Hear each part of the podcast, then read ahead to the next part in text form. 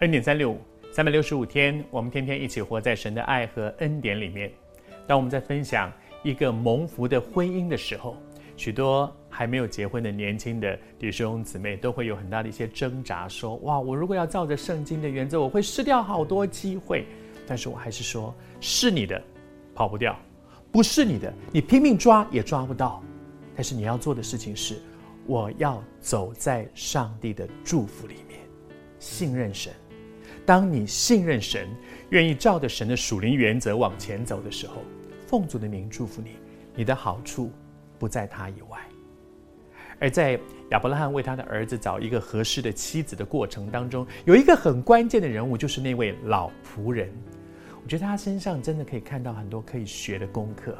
这位老仆人有可能就是圣经里面所讲的那位以利以谢，就是亚伯拉罕当初没有孩子的时候，跟跟神说：“哦，如果你要祝福我，就祝福我家里的那个。”他有点类似像养子一样收养的一个，可能从很小他就收养，然后在他家里面成为管理他全家的管家。圣经里面怎么说呢？他说：“管理他全业最老的仆人。”这个人可见跟他的关系多深。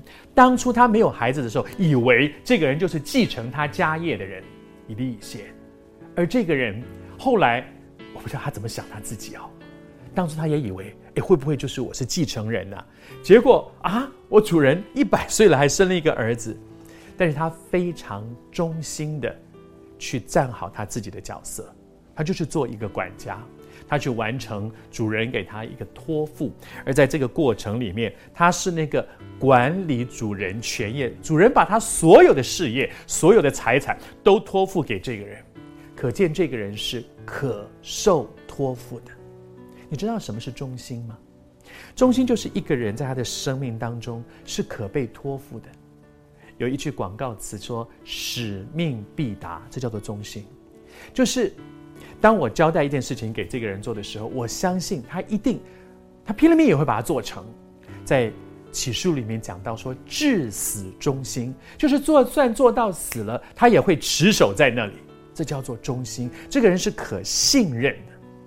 以利以谢这个老仆人，对亚伯拉来讲，他到了年老的时候，他只有这一个从他所生出来，他和撒拉所生的这一个儿子。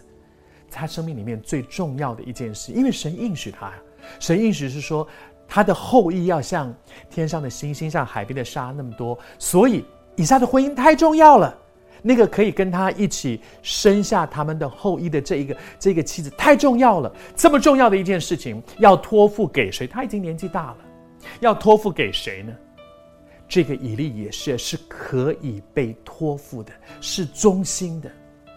我也常常想。在上帝的眼中，我是一个什么样的人呢？也许我们感谢神，神给我们很多的恩赐，给我们很多能力，但是我是不是一个忠心的人？是一个上帝你托付给我的事，你放心，使命必达，至死忠心。我求神帮助我，在上帝眼中不是那个。